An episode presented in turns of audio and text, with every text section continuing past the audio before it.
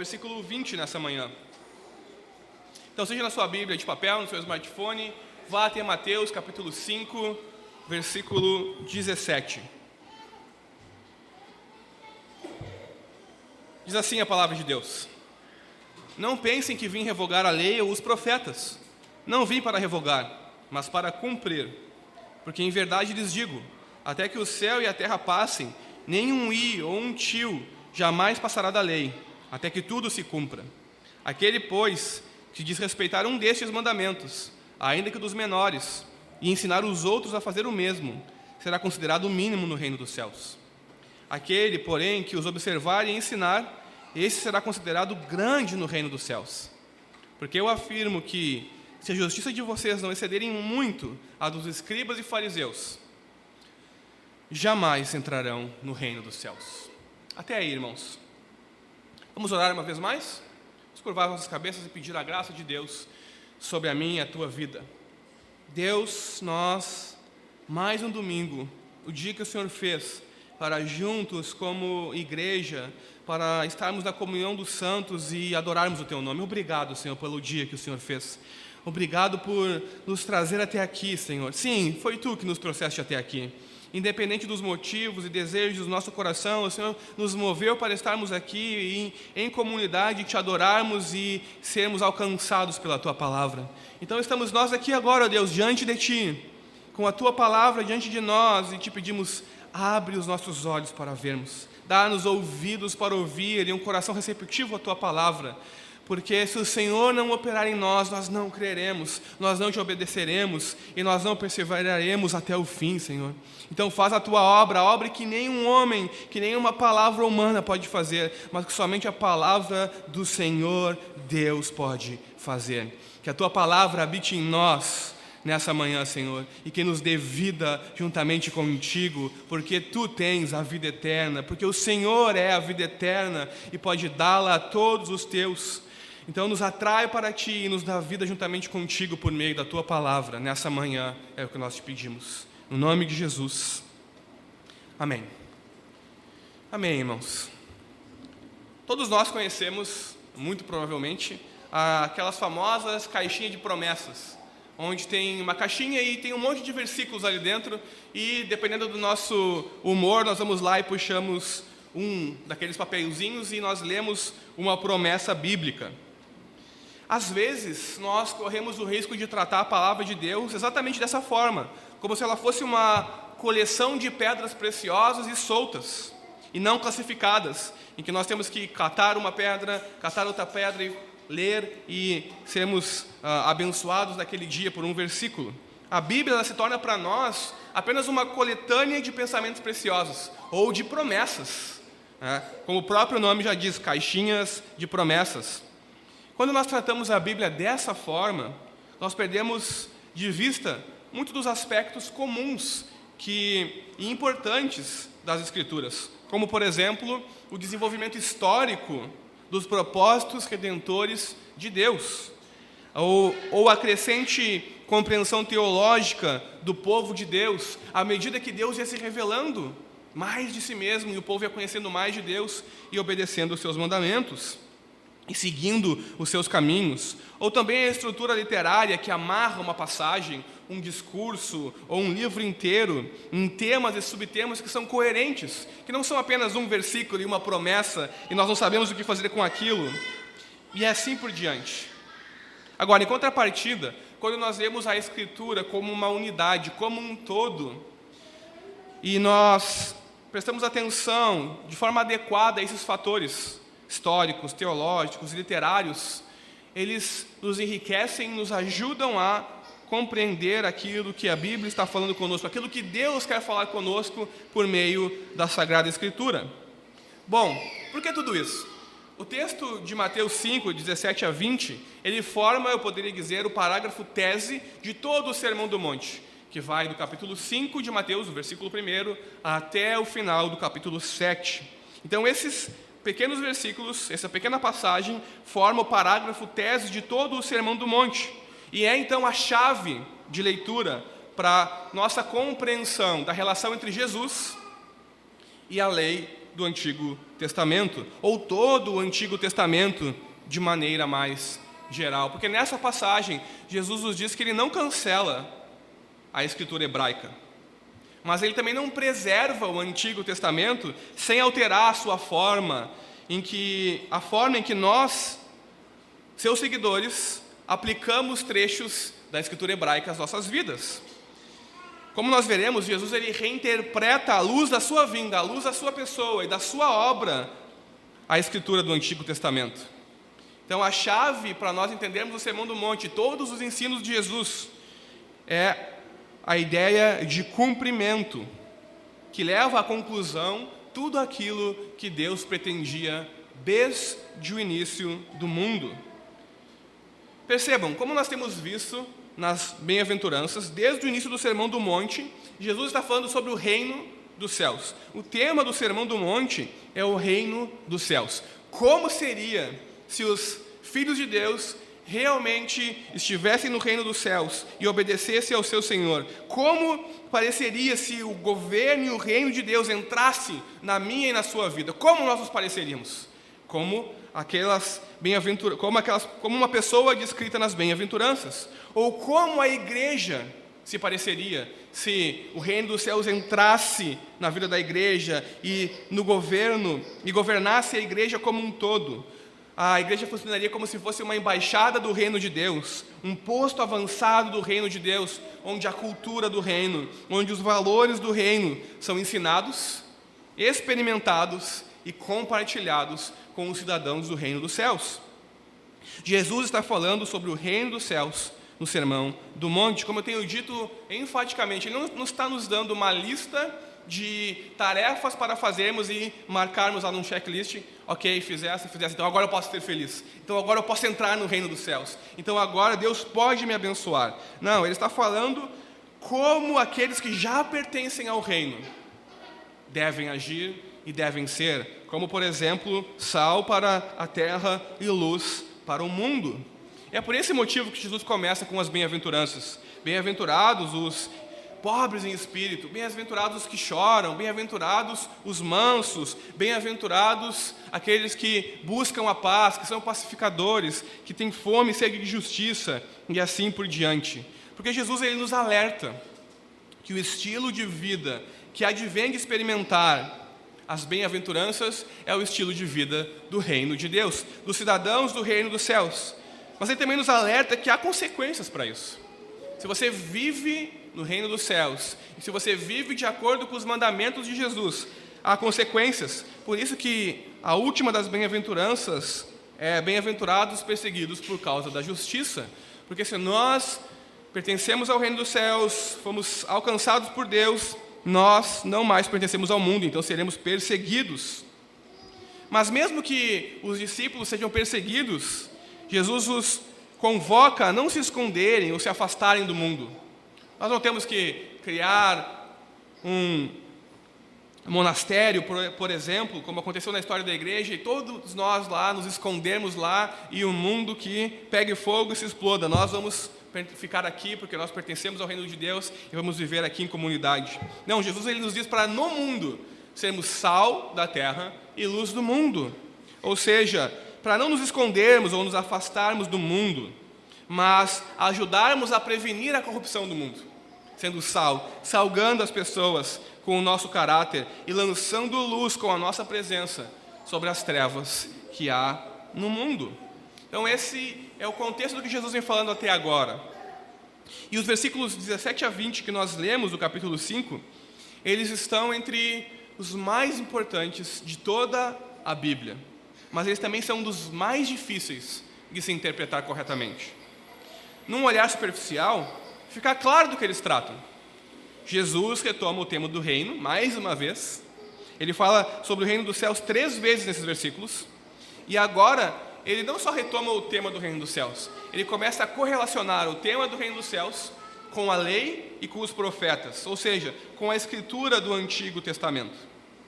A essa altura do discurso de Jesus, os seus ouvintes, os judeus, eles estariam já se perguntando: Jesus, aonde entra a lei? Aonde entram os profetas em tudo o que você está falando? Nós sabemos que temos que ser sal e, uh, da terra e luz do mundo. Israel foi chamada para ser luz das nações. Nós sabemos que virá o reino de Deus, a nova era messiânica. Mas aonde entra a lei? Aonde entram os mandamentos que Deus nos deixou nisso tudo? Porque se Jesus estava falando sobre as normas do reino, sobre o caráter daqueles que habitam no reino de Deus, e o reino de Deus está às portas, lembre-se, Jesus inicia o seu ministério público anunciando: arrependam-se e creiam no Evangelho, porque é chegado, ou porque está próximo o reino de Deus. Então, sendo a audiência original de Jesus judeus, eles estavam já se perguntando certamente sobre Jesus, e os mandamentos, o que Moisés nos disse, como é que nós vamos ser distintos de todo o resto como devemos ser. Porque eles tinham na cabeça, nós esperamos o Messias e a nova era messiânica. Nós temos que ser luz, por mais que nós sejamos agora escravos ou um povo uh, rebaixado, porque os romanos dominam sobre nós, nós vamos ser mais uma vez a luz e o reino de Deus vai vir e nós vamos governar os antigos judeus pensavam que Israel teria um lugar de destaque e que o reino de Deus viria por meio da nação de Israel. Então eles deveriam estar com certeza se perguntando qual era a visão de Jesus sobre a lei do Antigo Testamento em relação a tudo que ele estava falando, ao reino dos céus e como o reino dos céus seria inaugurado. O que afinal Jesus pensava a respeito da lei e dos profetas? Nós hoje também, enquanto cristãos, e obviamente por motivos bem diferentes, nos perguntamos sobre as leis e as profecias do Antigo Testamento. Essas leis se aplicam a nós hoje também? Essas profecias têm um cumprimento histórico ou elas também ainda valem para nós hoje e têm um significado? Então, tanto em relação a nós hoje, como cristãos, quanto em relação à sua audiência original, Jesus está enfatizando um ponto muito importante. Ele está demonstrando a sua elevada estima pela escritura do Antigo Testamento. E, em essência, ele está dizendo tanto aos seus leitores originais, como a nós hoje, que se nós estamos ouvindo a Jesus, se nós levamos Jesus a sério, e nós levamos a pessoa de Jesus a sério, então nós também precisamos levar a Escritura a sério toda a lei e os profetas, ou todo o Antigo Testamento de forma geral. Vamos começar falando sobre a relação de Cristo com a lei, para que depois nós possamos entender qual é a nossa relação enquanto cristãos com a lei. Se nós começarmos falando de Cristo e a lei, a gente vai começar a compreender qual é a concepção de Jesus em relação à lei do Antigo Testamento ou em relação a todo o Antigo Testamento, então podemos nos mover para falar qual é a nossa relação com a lei, porque a nossa relação é mediada pela pessoa de Jesus. A primeira coisa a se dizer em relação a Cristo e o Antigo Testamento é que Jesus não veio para revogar a lei e os profetas. Versículo 17. Ele não veio para revogar a lei e os profetas. O que Jesus quer dizer com isso é que ele não veio para deixar a lei de lado. Ele não veio, agora vamos pegar isso aqui, vamos colocar de lado e vamos seguir, vamos criar tudo de novo. Ele não veio para desconsiderar a lei. Ele não veio nem para dispensar a lei como algo inútil, ou para anular a lei, ou para qualquer coisa desse tipo. A resposta de Jesus em relação a isso é um sonoro e enfático não. Eu não vim cancelar a lei, eu não vim terminar com a lei, eu não vim desconsiderar a lei, eu não vim dispensar a lei, nada dessas coisas. Jesus não veio para fazer nenhuma dessas coisas com o Antigo Testamento. Talvez a gente possa começar a se perguntar agora: Mas então por que existem leis do Antigo Testamento que nós cristãos não cumprimos mais? Se Jesus não veio para anular o Antigo Testamento. Jesus não veio para desconsiderar o Antigo Testamento, para considerar ele ultrapassado, nós temos um Novo Testamento, não é verdade? Então o Antigo é ultrapassado. Por que, que existem leis que nós simplesmente ignoramos e seguimos a nossa vida como se nada tivesse acontecido? Jesus está dizendo que ele não veio cancelar o Antigo Testamento. Significa, será, que nós temos que cumprir as leis do Antigo Testamento? Por exemplo, por que nós como bons ocidentais e gaúchos que somos, nem todos, né, a grande maioria, por que nós não deixamos de comer carne de porco, por exemplo? Por que nós não oferecemos mais sacrifícios num templo, em um ritual sacrificial? Por que nós não guardamos mais o sábado? Por quê?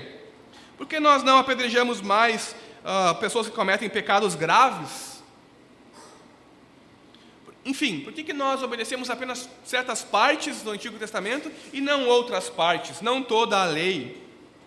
Vejam, os capítulos 10 e 15 do livro de Atos, eles contam, no capítulo 10, a história de Pedro e como Pedro teve uma visão em que Deus estava tornando os alimentos puros e, de, eh, e que simbolizava que Deus estava aceitando todas as pessoas. Depois, homens vêm até a porta de Pedro e o levam até um gentil chamado Cornélio, e lá Pedro prega a palavra de Deus e aquele, aquele homem e aquela família recebem, se convertem, creem em Jesus e recebem a dádiva do Espírito. Então, Atos capítulo, capítulo 10 nos diz que nós não precisamos ser judeus para nos tornar cristãos. E o capítulo 15 de Atos diz que nós não precisamos guardar a lei dos judeus, porque nós não precisamos nos tornar judeus, no capítulo 15 de Atos, há algo que nós chamamos na história da igreja de Concílio de Jerusalém.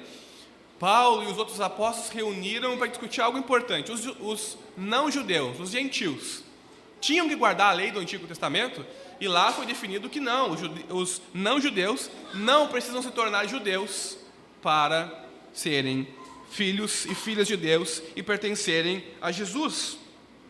Um outro exemplo, Paulo, em Romanos 14, diz que nós não precisamos mais guardar as leis alimentares também. Nós não precisamos nos tornar judeus e nem guardar as leis alimentares dos judeus. E que nós também não precisamos guardar o sábado. Nós não temos mais um dia sagrado onde não, precisa, onde não podemos trabalhar e devemos guardá-lo necessariamente. Vejam, o escritor de Hebreus, no capítulo 7 a 10, vai nos dizer o seguinte: que Jesus substitui o sacerdócio do Antigo Testamento. Não precisamos mais de sacerdotes.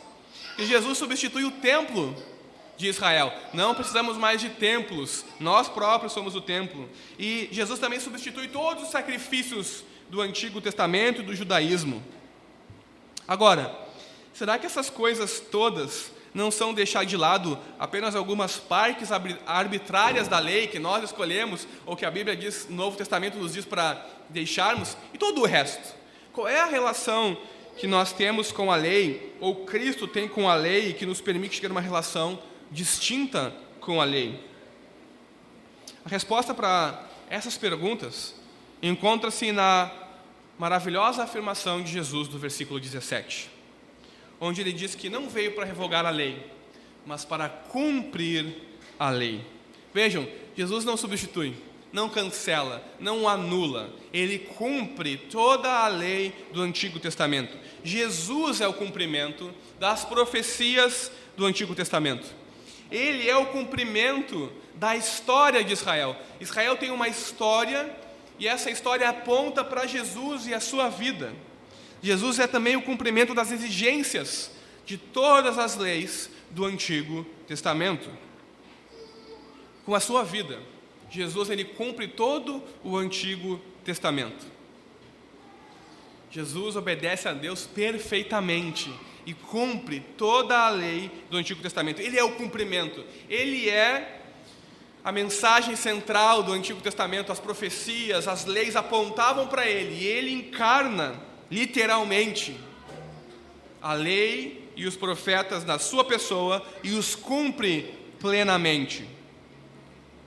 Contudo, se nós lermos alguns livros específicos do Antigo Testamento, como por exemplo Levítico, Números e Deuteronômio, os três últimos livros do Pentateuco, nós veremos também que a lei não apenas nos dá mandamentos positivos, a lei nos, nos traz também maldições e juízos sobre todos aqueles que desobedecem à lei. Se você não ama o Senhor Deus de todo o teu coração, de todo o teu ser, e cria ídolos para si, Deus virá com a sua ira sobre ti e sobre três ou quatro gerações daqueles que não amam a Deus, não guardam os seus mandamentos e o aborrecem. Vejam, há um lado positivo, mas também um lado negativo. Existem maldições e juízos sobre aqueles que desobedecem à lei do Antigo Testamento.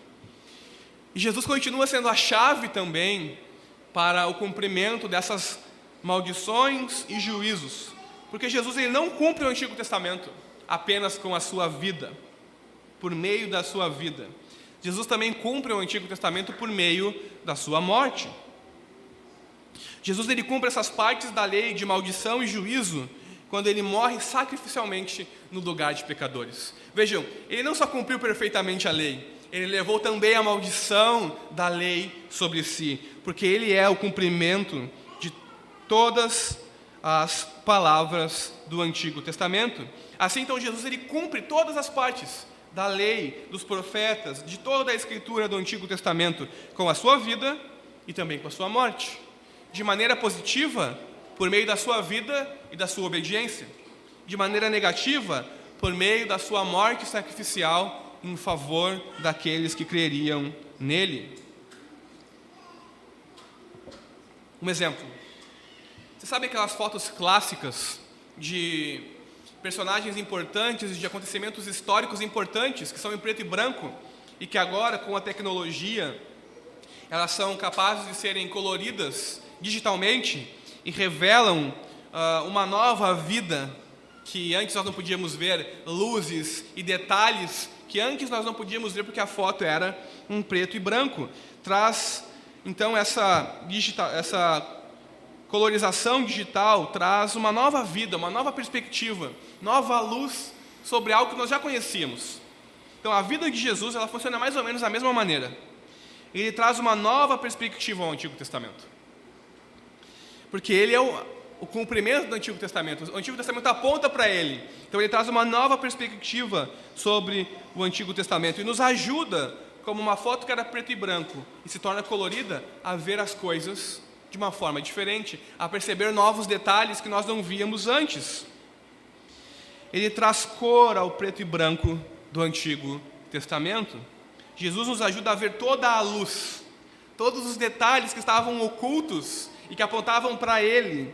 Então, na pessoa dele, ele nos ajuda a ver todo o Antigo Testamento de forma clara, em uma luz bastante forte, porque ele é o cumprimento do Antigo Testamento. Porque o Antigo Testamento fala sobre Jesus. Ele aponta para Jesus, para as bênçãos que Jesus traz, para as maldições que Jesus leva sobre ele e nos livra. Vejam, o sistema sacrificial, por exemplo. Todo o sistema de sacrifícios do Antigo Testamento, de perdão de pecados, de ofertas de ações de graça, apontavam para Jesus e para o seu sacrifício definitivo e final em nosso favor diante de Deus. Há inúmeros outros exemplos, mas esse serve. Jesus ele viveu perfeitamente todas as exigências do Antigo Testamento, todas, e cumpriu os propósitos salvíficos de Deus bem como todas as profecias do Antigo Testamento. Se vocês lerem depois em casa o Evangelho de Mateus, vocês verão Mateus constantemente pegando profecias do Antigo Testamento e trazendo para mostrar que Jesus é o cumprimento daquela profecia em específico. Como, por exemplo, uma profecia que, uma profecia que tem em Oséias 10, que não é uma profecia messiânica no seu contexto, mas diz que uh, Deus chamou do Egito os seus filhos, Israel. Deus libertou eles do Egito. Vejam, a história de Israel prefigura também aquilo que Jesus fará. Uh, quando Jesus nasceu, Herodes o Grande, que era tetrarca da Galileia, ele manda matar todos os bebês e o anjo avisa José, o seu pai terreno, para fugir para o Egito. E ele foge, ele fica alguns anos lá. Depois que, que uh, Herodes o Grande morre, o anjo aparece de novo para José e manda ele voltar para Israel. Então vejam, Jesus também ficou no Egito e do Egito Deus mandou chamar o seu filho. Então, toda a história do Antigo Testamento, todas as profecias são cumpridas em Jesus, porque Jesus mesmo era o alvo para o qual a escritura do Antigo Testamento apontava. Vejam, Jesus é a semente da mulher prometida em Gênesis 3,15. Jesus é o descendente de Abraão. Sim, nós sabemos que Isaac é o descendente de Abraão, mas o verdadeiro descendente prometido que vai abençoar as nações é Jesus. Jesus é o profeta prometido por Moisés, quando ele diz que o Senhor Deus suscitará um profeta semelhante a mim, e ele fará grandes coisas, então ouçam ele. Jesus é esse profeta. Jesus é o filho de Davi, que receberá o reino prometido, não Salomão. É óbvio que Salomão era o filho de Davi e recebeu o reino, mas as promessas de Deus se cumpriam em Israel, mas apontavam para alguém maior, para algo mais pleno, para uma completude das promessas. Porque Jesus é o rei e o Messias de Deus. Aquele para quem então a história de Israel aponta, o eterno Filho de Deus, o Deus encarnado. Então as Escrituras testificam dele, como o próprio Jesus diz em João 5,39. Jesus está discutindo com os judeus e eles estão argumentando com ele. Ele diz: leiam a Bíblia de vocês, porque a própria Escritura de vocês, o Antigo Testamento, testifica ao meu respeito. É por isso que Jesus não veio revogar a lei, ele veio fazer algo muito mais grandioso do que isso, ele veio cumprir toda a lei. E é por isso que ele pode dizer: que nenhuma letra sequer do Antigo Testamento, que é a palavra de Deus, passará, mas tudo se cumprirá. Em outras palavras, Jesus ele está concebendo a sua vida e o seu ministério não como opostos ao Antigo Testamento. Vejam, vamos esquecer tudo isso daqui, agora eu vou fazer novas todas as coisas. Não, ele está cumprindo. E a partir de cumprir, sim, ele vai fazer novas todas as coisas. Jesus é o cumprimento de todo o Antigo Testamento. Então, longe de revogar a lei e os profetas, eles têm o seu cumprimento final em Jesus. Jesus cumpre o Antigo Testamento no sentido de que ele mesmo era o alvo. E quando então algo que aponta para o alvo e o alvo chega, ou a pessoa a qual o alvo aponta chega, aquilo se, faz desnecessário. É por isso que os preceitos detalhados do Antigo Testamento podem ser suplantados por Jesus. Porque ele não é mais uma sombra, ele é a realidade. Ele é a realidade daquilo que o Antigo Testamento apontava. Então, se a realidade chega, a sombra pode ser suplantada. Se o rei chega, o mensageiro que está anunciando que o rei vai chegar pode ser descartado. Jesus é o cumprimento do Antigo Testamento. Então, tudo o que é profético encontra o seu cumprimento legítimo na chegada de quem for profetizado. Se aquele que for profetizado chega, então o que é profético pode passar. E Jesus, basicamente, é a pessoa para quem todo o Antigo Testamento aponta. E ele usa esse argumento para explicar para os judeus que ele é o cumprimento do Antigo Testamento.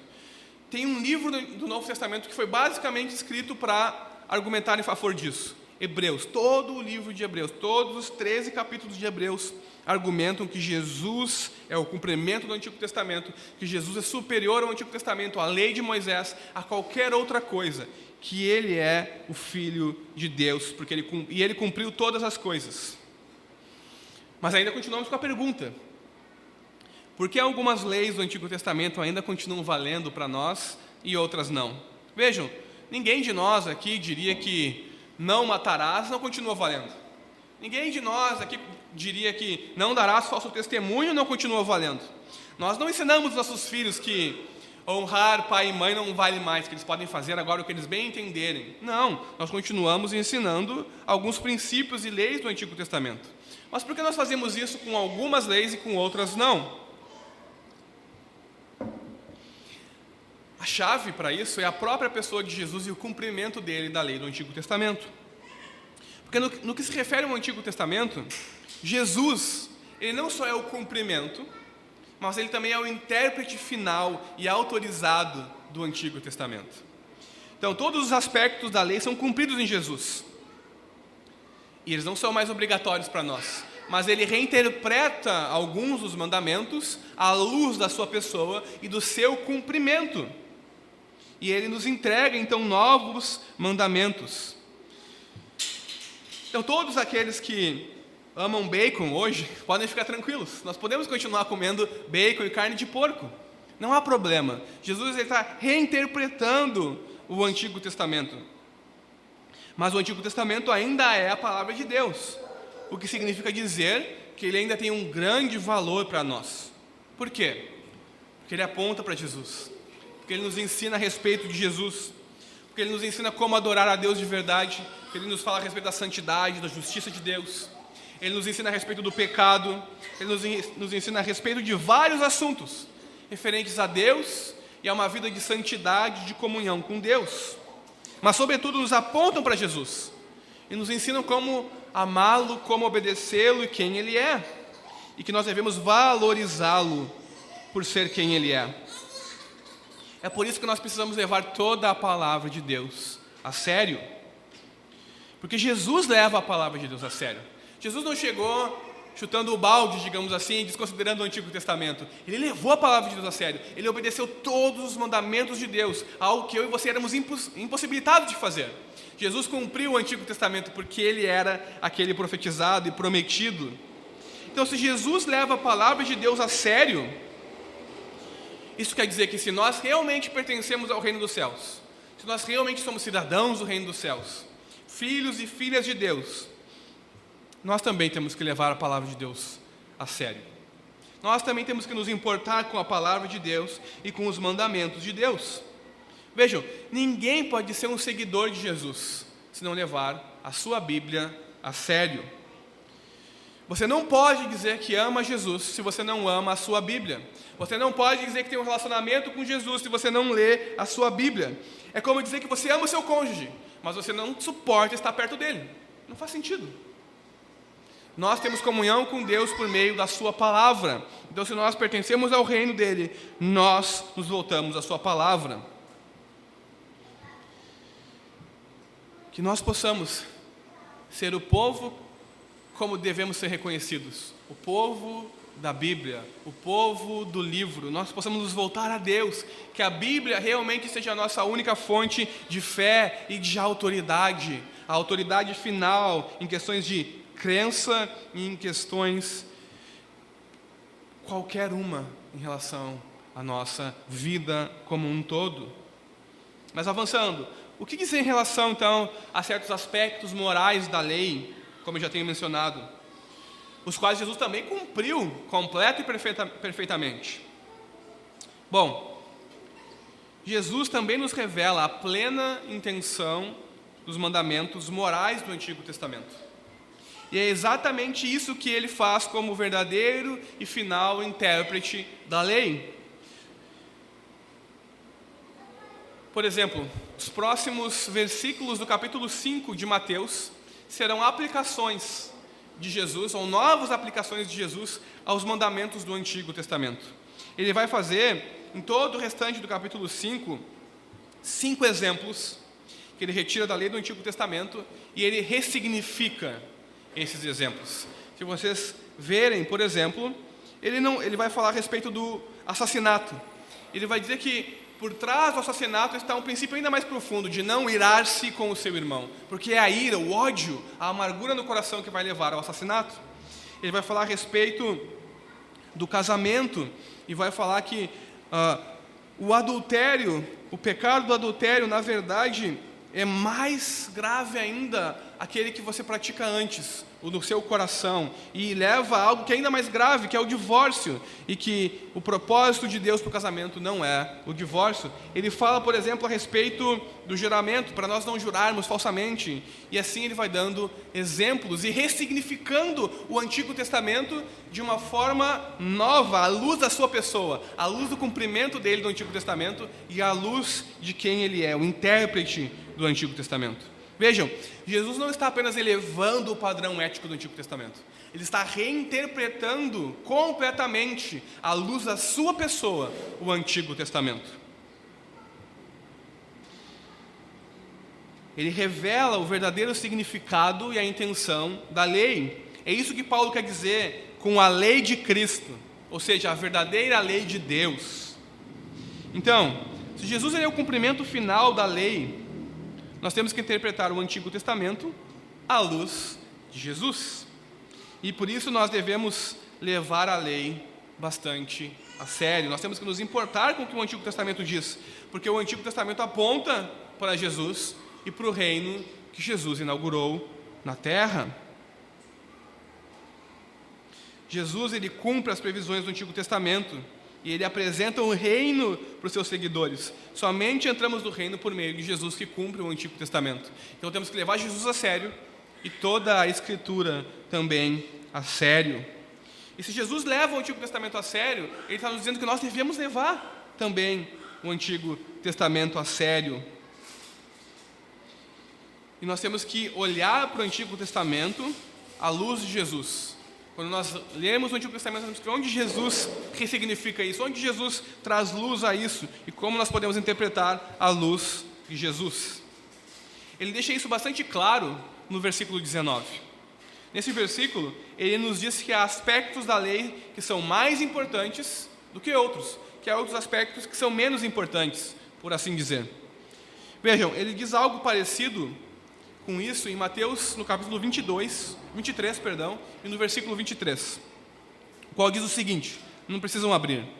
Jesus diz o seguinte: Ai de vocês, escribas e fariseus, hipócritas, porque vocês dão o dízimo da hortelã, do endro e do cominho, e desprezam os preceitos mais importantes da lei: a justiça, a misericórdia e a fé. Mas vocês deviam fazer estas coisas sem omitir aquelas. Veja, Jesus está dizendo que os fariseus e os escribas eles faziam algo menos importante. Eles davam detalhadamente o dízimo de tudo que eles tinham. Mas eles rejeitavam coisas mais importantes: a justiça, a misericórdia e a fé. Jesus está dizendo que eles devem fazer essas coisas junto com aquelas. Os fariseus eles faziam apenas as coisas menos importantes de forma adequada. Eles cumpriam os aspectos menos importantes da lei, como o dízimo, por exemplo mas rejeitavam os outros aspectos mais elevados da lei. Então, a mensagem de Jesus para nós é: não negligenciem nenhum dos mandamentos de Deus. Jesus não quer que nós negligenciemos nenhum dos mandamentos, desde os menores até os maiores. Perceba que, então, pequenas mentiras importam. Se nós somos pessoas que mentem aquelas mentirinhas brancas, as coisas importam, são pequenos aspectos da lei que importam. Não controlar a ira nos nossos relacionamentos, como por exemplo com o nosso cônjuge, importa. Assistir séries que não tem nada a ver com Deus, importa. Ensinar os nossos filhos a obedecerem os pais, porque isso é o que o Senhor deseja, importa. Na verdade, desobedecer a qualquer dos mandamentos de Deus importa. Não apenas as coisas grandes, mas também as coisas pequenas. Os discípulos de Jesus são convocados a não abandonar sequer um dos mandamentos. Nós temos que cumprir todos os mandamentos de Jesus. A pergunta para nós hoje aqui é: em quais áreas da nossa vida nós somos tentados a nos comprometer com um padrão que é diferente do padrão de Jesus? De sermos nós mesmos os intérpretes da lei não, isso aqui não vale mais para a minha vida, então eu posso viver dessa forma. Como, por exemplo, sexo antes do casamento. Vivemos em uma uh, era onde as pessoas se relacionam sexualmente de maneira promíscua com todos, e o sexo do, antes do casamento é a norma, mas a palavra de Deus nos diz que não. Uh, o relacionamento sexual é feito para ser desfrutado dentro do, do casamento, entre um homem e uma mulher. Talvez a ideia de casamento também. Será que aceitarmos o casamento entre pessoas do mesmo sexo não é conceder certos pontos em relação ao mandamento de Jesus? Nós vamos criando, interpretando para nós mesmos, segundo o nosso desejo, os mandamentos de Jesus. Em quais áreas da nossa vida, do nosso dia a dia, nós somos tentados a nos comprometer? Talvez a esconder a nossa fé, talvez a guardar um princípio aqui, outro ali quais áreas nós abrimos mãos dos nossos princípios? em quais áreas da nossa vida nós pensamos que Deus não se importa e que nós não temos que obedecer os mandamentos de Jesus?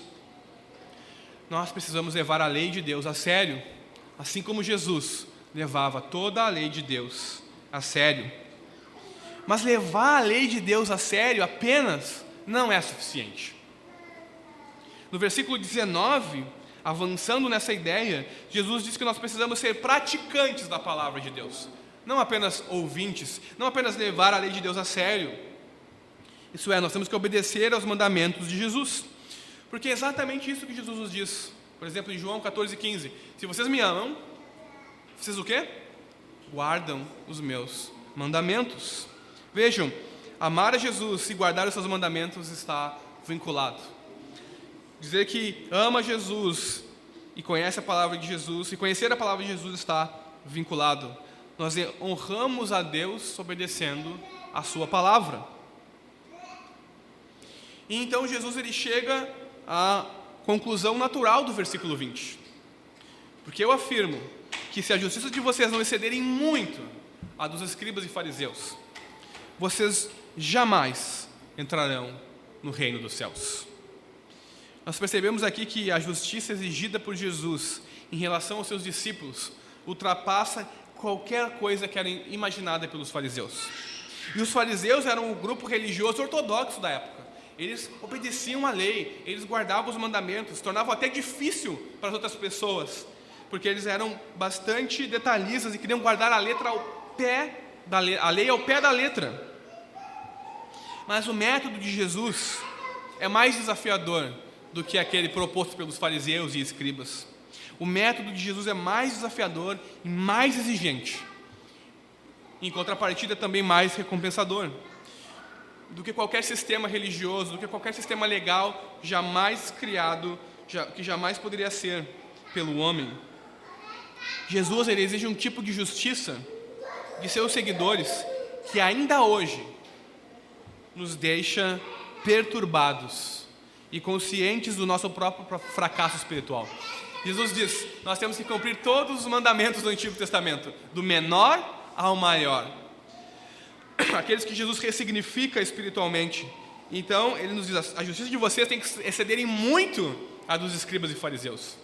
Vejam, Jesus está nos deixando perturbados e conscientes do nosso próprio fracasso espiritual. Nós somos incapazes de guardar todo o Antigo Testamento, nós somos incapazes de guardar a lei e os mandamentos de Jesus.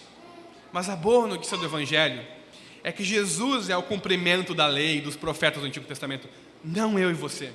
Eu e você não temos justiça própria. Ele cumpre tudo aquilo que nós éramos incapazes de fazer. A nossa justiça não consiste então simplesmente em cumprir a lei, pois, como Tiago nos diz, em Tiago 2, quem guarda toda a lei, mas tropeça num só ponto, se torna culpado de todos os outros pontos. Porque aquele que a lei diz não cometa adultério, também ordenou não mate. Ora, se você não comete adultério, porém mata, acaba sendo transgressor de toda a lei. Vejam, nós não conseguimos cumprir a lei. Porque se nós falhamos num só ponto e nós falhamos, nós somos transgressores de toda a lei. Bom, isso quer dizer que os escribas e os fariseus buscavam viver em conformidade com o que a lei ordenava. Porém, a justiça deles era imperfeita. Por mais que eles obedecessem o máximo de mandamentos que eles pudessem, ao não obedecer um, a justiça deles era imperfeita. Eles não estavam cumprindo toda a lei e eram considerados injustos e condenados de toda a lei. Porque só quem cumpre toda a lei pode ser considerado justo. Agora, o que Jesus pede dos seus discípulos é que excedam a justiça imperfeita dos fariseus e dos escribas. Como assim? Se eles buscavam guardar e não conseguiam, como nós vamos exceder essa justiça? Como nós vamos exceder a justiça dos escribas e dos fariseus e só assim então entrar no reino dos céus? A preeminência da justiça dos discípulos é interessante porque ela consiste no fato de que entre eu e você, a nossa justiça consiste no fato de que entre eu e você, entre eu e você e a lei, está posto alguém que cumpriu toda a lei. Entre eu e você e a lei está alguém no meio que cumpriu toda a lei, e esse alguém é Jesus. Então Jesus ele cumpre toda a lei em nosso favor, ele fica diante de nós. Então nós não estamos diante da lei não cumprida e somos condenados. Nós estamos, sabe, sabe o que? Diante da lei já cumprida. Porque nós estamos diante de Jesus, que já cumpriu toda a lei. Então, a nossa justiça não é nossa. A nossa justiça é a justiça de Cristo. Nós, os discípulos de Jesus, não temos uma justiça que provém da lei mas que procede de Deus, mediante a fé em Cristo.